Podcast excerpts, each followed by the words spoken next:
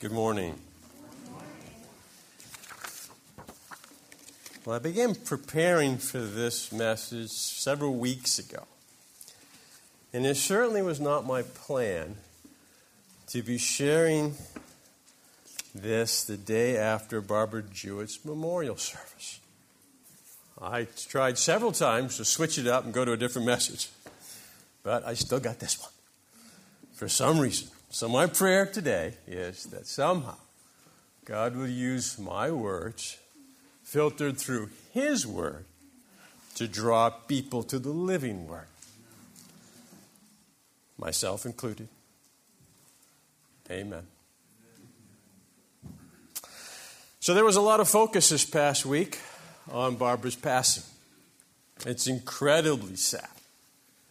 It's a tremendous loss. One that Eric and Keith and Ian and Tad, so many of you, so many others, will remember and grieve and have to adjust all the rest of their lives. However, we didn't gather yesterday to just remember her death. We gathered to celebrate her life. How she lived to the fullest and how her life impacted so many others. We gather to celebrate the eternal life that she is now living, living with her Savior and her Lord Jesus Christ. And I believe, I believe that Barbara lived a full life, quote unquote, full life in her 51 years. I believe it because she was able to look death, both physically, her mortality, and spiritually. She had to look death right in the face. And she was able to make a choice a choice to live in her life in Christ and live for Christ even if it cost her everything. To me, Barbara knew what dying to live really meant. So, with that, please turn your Bibles to Romans, the book of Romans, chapter 6, and verse 4. Romans 6 and verse 4 will be our text today. We'll be going some other places, but primarily we're going to hang right here. Romans chapter 6, verse 4.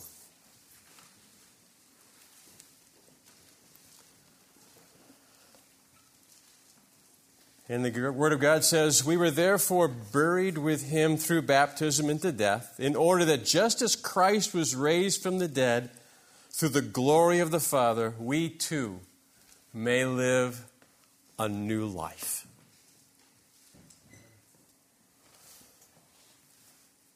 So, death. At some point, we're all going to have to face death.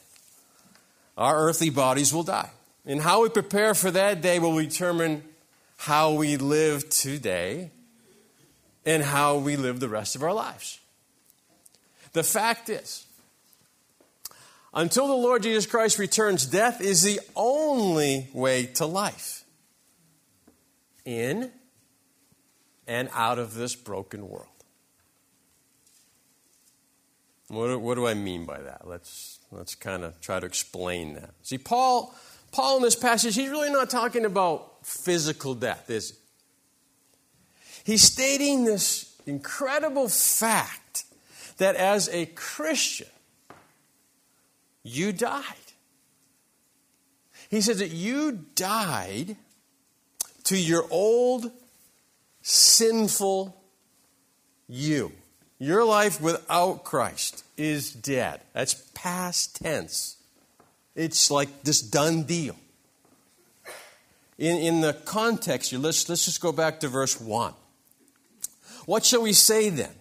Should we go on sinning so that grace may increase? By no means. We died to sin. We died to sin. How can we live it any longer? Or don't you know that all of us who were baptized into Jesus Christ were baptized into his death? Jump down to verse 6. For we know that our old self was crucified with him so that the body of sin might be done away with, that we should no longer be slaves to sin, because anyone who has died has been freed from sin. That's amazing truth. And if it is really true, if you really believe that Jesus Christ saved you from the penalty of having to pay for your sin, like totally forgiven, completely forgiven, and He therefore is your supreme Lord, Lord over your entire life, then your eternal position in Christ is dead to sin. You do not have to live any longer in bondage to sin or your old nature. You no longer have to feed your selfish pride and all the forms of idolatry in which you once lived. Hallelujah. That's really good news. That's really good news. It's, I mean, it's, like he said, he said, it's a done deal. It's past tense. So we'll jump to another verse, verse 11. Romans 6 said, In the same way, count yourselves dead to sin, but alive to God in Christ Jesus. Therefore. Oh, what's the therefore? Do not let sin reign in your mortal body, so that you obey its evil desires. Do not offer the parts of your body to sin as instruments of wickedness, but rather offer yourself to God as those who have been brought from death to life. Offer the parts of your body to him as instruments of righteousness. For sin shall not be your master, because you are not under law, but under grace. So Paul's saying, you're dead to sin. Past tense. Done deal. And then in verse 12, he says, Therefore, don't let sin reign in your mortal body. What's, what's that all about? It like, sounds like he's saying two different things. Let's go to another text in the Gospel of Luke.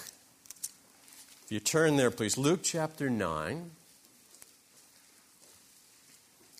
A familiar passage.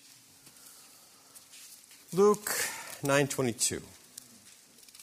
Luke chapter 9 22. Jesus is speaking. And Jesus says, The Son of Man must suffer many things and be rejected by the elders, chief priests, and teachers of the law, and he must be killed, and on the third day be raised to life. So there we have we have the cross, right? Jesus Christ dying on the cross. Then he said to them all, Whoever wants to be my disciple must deny themselves and take up their cross daily and follow me. You see, there's two crosses. There are two crosses the cross of Christ and what he did for you in that moment of time, completely nothing else to do. It is finished. He paid for your sin 100%. You are not under condemnation. It's done. But then there's this other cross in the shadow of that big cross.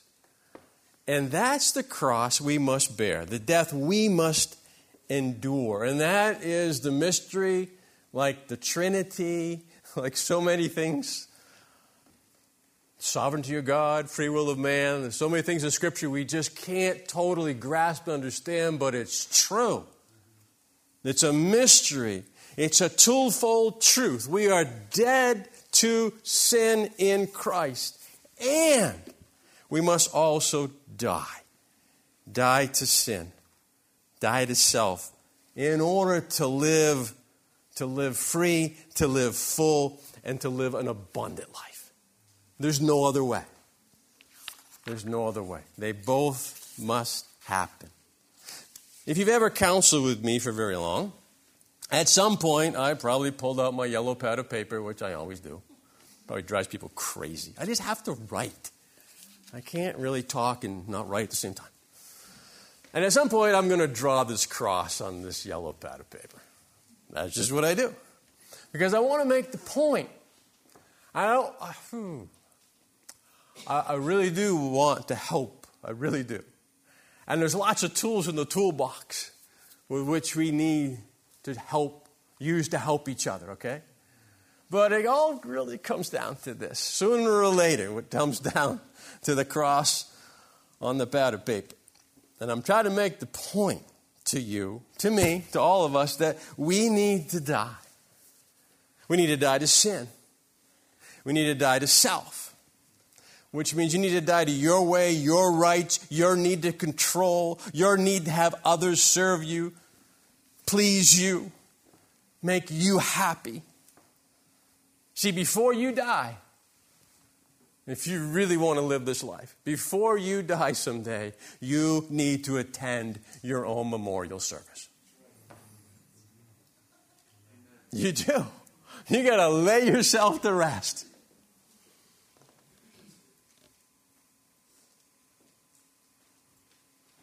Dying is really hard. Dying is hard. And when we talk about this spiritually, you remember what you're up against? You are dying. You are going against your old nature. You're going against your old ways. You're going against this old world. And you are going against the old enemy of your soul. Wow. So that's a painful death. That is not easy. Oh, but oh, oh, it is so, so worth it. Dying to the slavery of sin and self will absolutely transform your life. I promise you that. It'll, it will transform your self image. You'll finally be able to understand who you really are, who you were, who you are, who you're going to be. It's like, wow, that is so free. It'll change transform every relationship. You won't be always hung up about what do they think, what do they do. No, it's just like this is who I am, it's who they are, and I can be me finally. It'll change your marriage. I mean, I don't have to be right. Maybe she or he actually has a good opinion, an idea, and we can just trust each other with it. It'll change your parenting. Stop being such a control freak. You're not creating them in your image, they're being created in the image of Christ. Let it go. It'll change your singleness, it'll change your work, it'll change your pleasure, what you do. It changes anything. Death, finally. Free from the bondage of sin to live a life the way God intended it to be. Galatians 2:20. For I am crucified with Christ. And I no longer live, but Christ lives in me. The life I now live in the body, I live by faith in the Son of God who loved me and gave himself for me. What a powerful passage. Word of God. Absolutely amazing. Jesus died on the cross. This is really important. Jesus died on the cross once for all. Hebrews 10 tells us that once for all. You accepted Christ as your Savior once. You only do that once. You were baptized by the Holy Spirit into Christ once.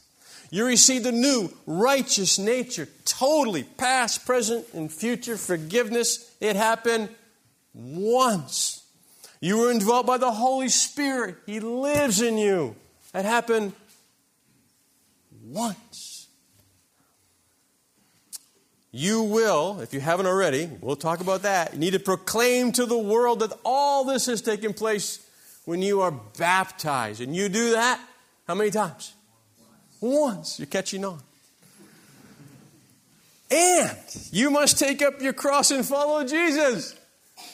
Once every single day of your life. Oh, what's with that? Why? Why, God, do I have to do this every single day? Oh, there's just some crazy ideas I came up with. You can agree or not. First one God knows that we need to stay on the narrow way with Him.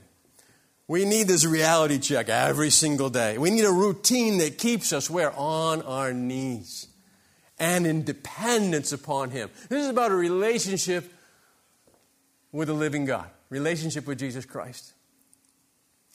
And if I'm very aware of needing to take up my cross every day and dying to self, then I need to talk to Him about that. I need to depend on Him. I need to be in that kind of relationship. I don't care how gifted you are or how talented you may be at music, at a sport. There's absolutely no way you'll really be successful. You'll really be good unless you practice. How often? Every single day. It has to become a way of life, doesn't it? You don't just like play some sport and then like four years later you decide to go to the Olympics. That was easy. No way. You're really good. You're really gifted. You're really talented, but you have to practice and practice and practice, right? Well, spiritually, same thing, Lord. I need to start my day with you. Show me who I am, who you are, and how I need to depend on you. Secondly, God's merciful and graceful, full of mercy and grace. He gives us this opportunity. We get to start new every day. It's like this clean white sheet of paper. That is so cool. We get to try again. Die to the old ways, take on the new.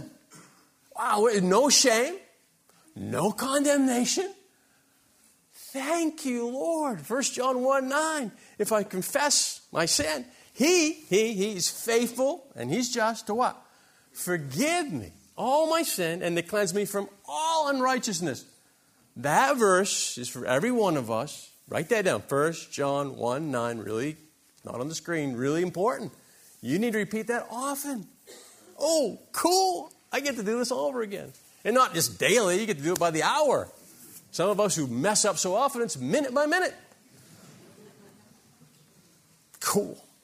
God's mercy and His grace. Third, and maybe most important, if it's a daily thing that I'm aware of the cross, right? And what I need to do, it serves as a ruler to measure my growth. I don't know about you, but I don't often feel like I'm doing all that great.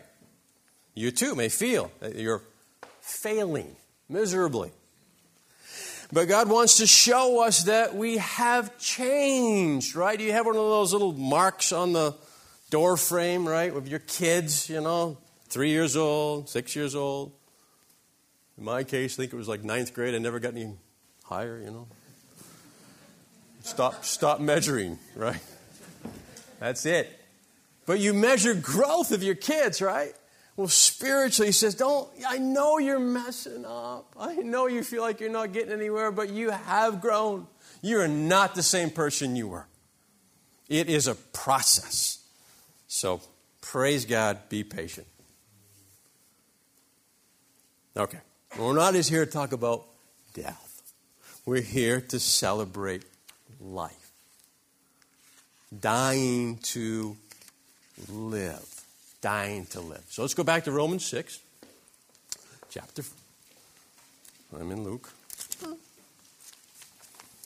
Romans 6, verse 4 again. We are therefore buried with him through baptism into death, in order that, just as Christ was raised from the dead to the glory of the Father, we too may live a new life. Wow. God, in all of his infinite power, manifested through the glory, through his glory, raised Jesus Christ from the dead. That same power raised you and I from the dead as well. Verse 5. If we've been united with him also I'm sorry, if we've been united with him like this in his death, we will certainly also be united with him in his resurrection. Verse 8 If we die with Christ, we believe that we will also live with him. For we know that since Christ was raised from the dead, he cannot die again. Death no longer has mastery over him. The death he died, he died to sin once for all. But the life he lives, he lives to God. Absolutely amazing. We've been raised to life. Jesus said, I have come that they may have life and that they may have it to the full, or they may have it in abundance. John 10 10. Don't have to turn here. Colossians chapter 3, verse 1. Colossians 3, verse 1. Since you have then been raised with Christ, set your hearts on things above, where Christ is seated at the right hand of God. Set your mind on things above, not on earthly things, for you died, and your life is now hidden with Christ in God. When Christ appears, you also will appear with him in glory. Wow. Raised with Christ. You believe that? I hope you do. wow, that was convincing. Heads down, eyes closed. Vicki and I go to a leadership summit every year. Been doing it for almost 20 years. Willow Creek puts on this uh, leadership summit. Thousands of people attend this. It's always been encouraging. Uh, we invite anybody who would like to take part in that to, to go with us. Um, every year they have great speakers. Um, this year, uh, one of them was Erwin McManus. I love Erwin McManus. He's a pastor, he's an author, artist, he's an incredible leader. He spoke about his latest book. It's called The Last Arrow. Uh, a medical test revealed that Erwin had a very aggressive and advanced form of cancer. So he thought that The Last Arrow might be his final book. He opened up the manuscript and read a sentence that he had written a year earlier. Now, mind you, this is before he got the news about his cancer. He wrote this quote, I need to tell you before you hear it from somebody else that I'm dying. But so are you. Unquote.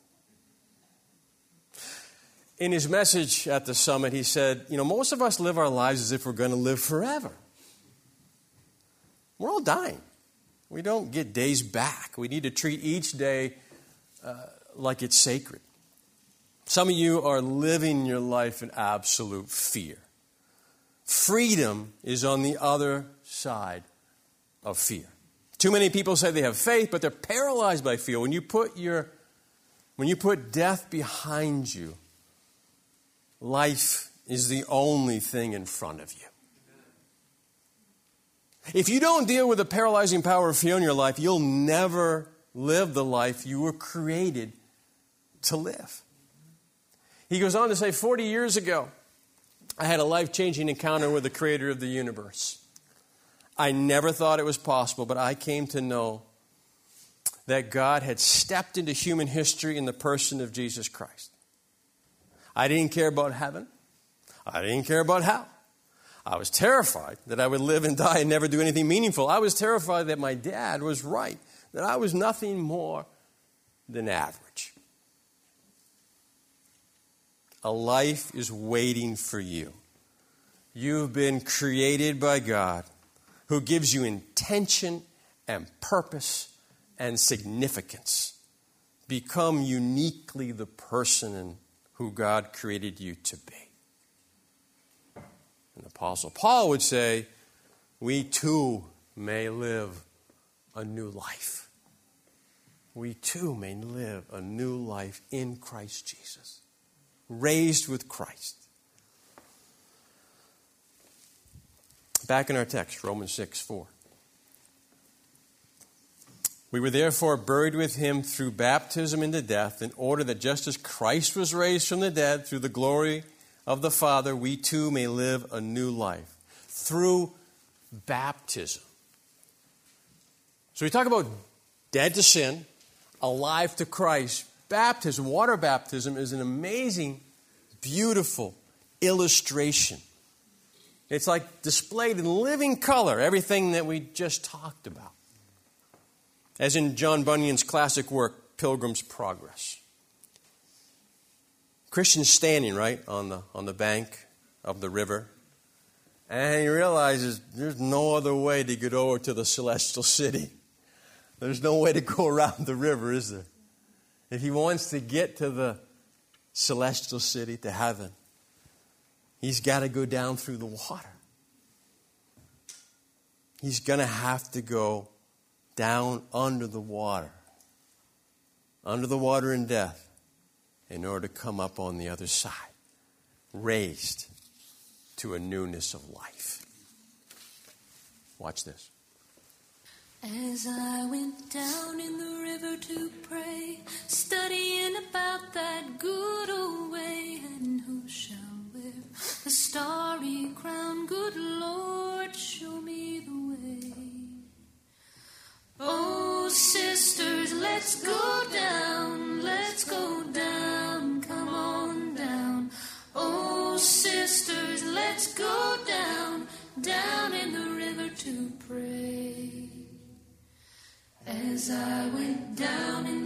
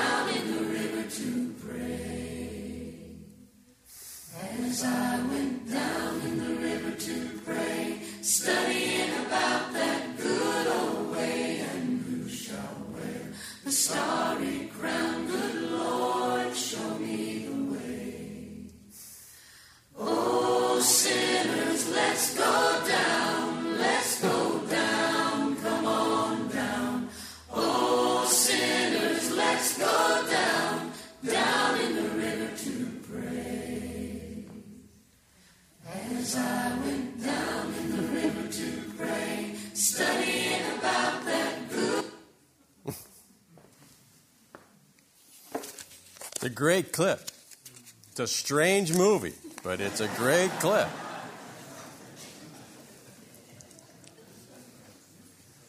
This afternoon, several of you are going to follow the Lord in believers' baptism.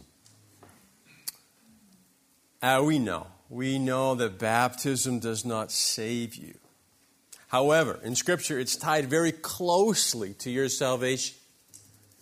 Acts 2:38 says, "Repent and be baptized." Right together. Turn from your sin, die to yourself, and live the resurrected life, right? Under the water, die to self, rise, raised to the newness of life. The Great Commission in Matthew 28.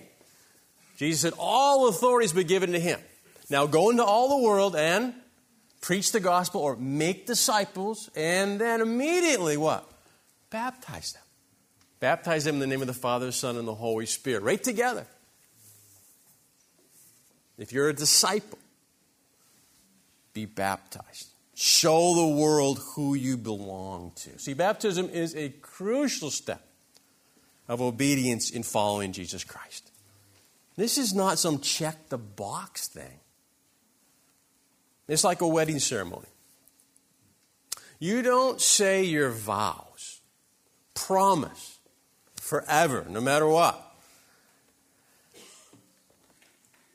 that you'll be with that other person. So you, there's no way. You can't say your vows and then go on living as if you were a single person. Sadly, many try to do that.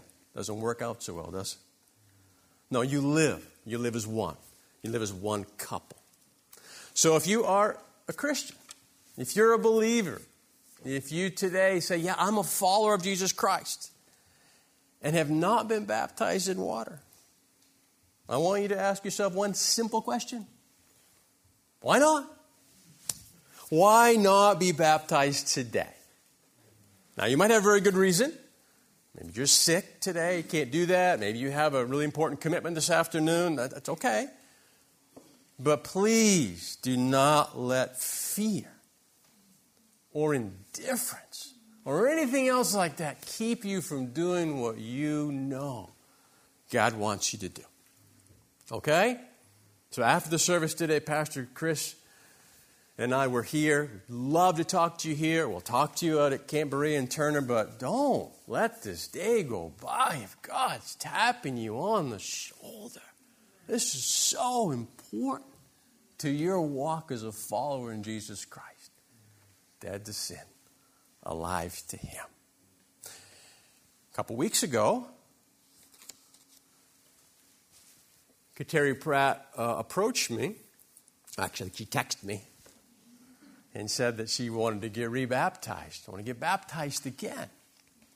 And she'd been baptized when she was eight years old.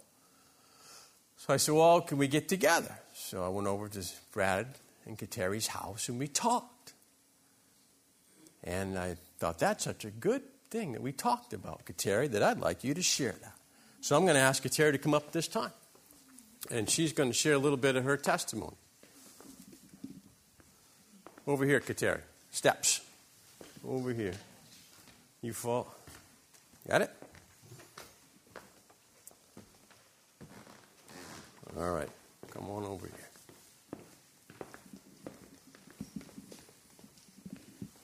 Good right there? Mm-hmm. I want to rededicate my life to Jesus. When I was eight years old, I went to Bible study with my mom and dad at Pastor Russ's house. I did not know Jesus at first. When I heard Pastor Russ read the Bible, I was amazed by God, my Savior. I knew Jesus has a life for me. And when I moved back to Maine, I was 16 and I met Brad for the first time. When I was 21, I got married. I still wanted to believe and follow Jesus. I started to go to youth group and I still wanted to believe in Jesus. So, that, and I wanted to believe that Jesus died for me and my sins when I went to a group called Families Matter. I thought I was going to lose myself in my emotions. I got the best of me. I was afraid of being who I was. Doing great. I started to hang out with the wrong crowd. Mm-hmm. I'm not part of who I was becoming. I prayed to Jesus, and He said, Do not be afraid for who you are. Yes. Do not. Do, Don't who you are. Do Don't not be- let other people. don't be afraid of who you are, and don't let other people tear you down. That's right. And he said, No matter what, Kateri Pratt, you are amazing and you love people. You want to become a better person. And I kept on praying now where I am today at 24. I start to believe I have faith in Jesus that he has a plan for me Mm-hmm. and he, where he wants me to be. He said to never give up and to follow him. For this I asked him to come to my life and that he need, that I needed him now and forevermore. And, and Jesus, please come fill my soul and not my head. And please forgive me in my past and I learn from my mistakes. Good job. Thank you. Thank you. Yeah? You back with that?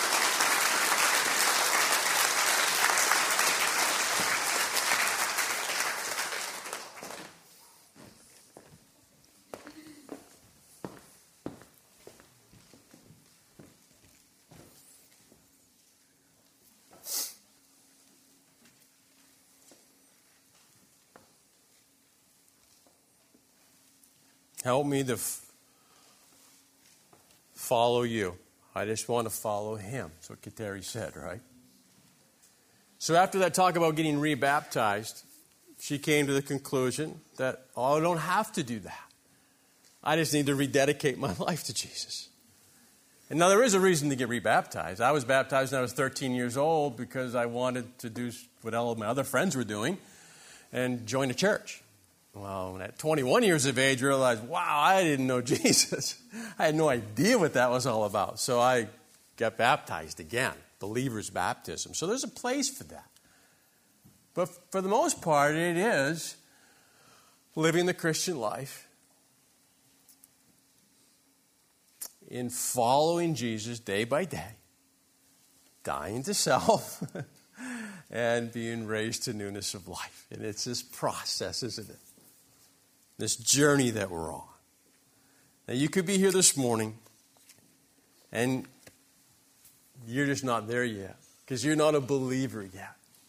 And so I, I just want to take this minute to talk to you to say if you've never come to that place to really believe that Jesus Christ died on the cross for you, you personally, you put your name right in there. He died for you on the cross to forgive all of your sins. And He's waiting for you to say yes, to receive Him, to receive His gift of life. He died for you that you might have life. And you can do that right where you are in this very moment, recognizing, I am a sinner, I am lost, I need you as my Savior. And you will be His. And you'll begin your journey of following Him. And to you, my brother or sister Christian, you who, like Kateri and all of us, struggle. And maybe you're really struggling right now with your faith in where you're at. Don't give up. Don't give up. It's a new day. right? It's a new clean slate. And you can start again in your journey with Him. He understands. He understands where you're at. He understands your doubts. He understands your fears. Trust Him. Trust Him. So, my prayer for you, my prayer for all of us, believe. Believe who you are in Christ. Believe who you are in Christ. Rejoice in the fact that you have died to sin, that you are alive. Believe and embrace dying to live. And ask the musicians to come up again at this time, and we're going to play. We're going to play this one final uh, song. Yeah, it's one of my favorite modern hymns, right? In Christ alone. And I want us to really, really focus on the words. Focus on the words, what, what we're actually singing. Here's a few of them. Till at the cross, as Jesus died, the wrath of God was satisfied. And as he stands in victory, sin's curse has lost its grip on me. Sing it like you believe it. No guilt in life, no fear in death. This is the power of Christ in me. From life's first cry to final breath, Jesus commands my destiny. No power of hell, no scheme of man can ever pluck me from his hand till he returns or calls me home. Here in the power of Christ, I'll stand.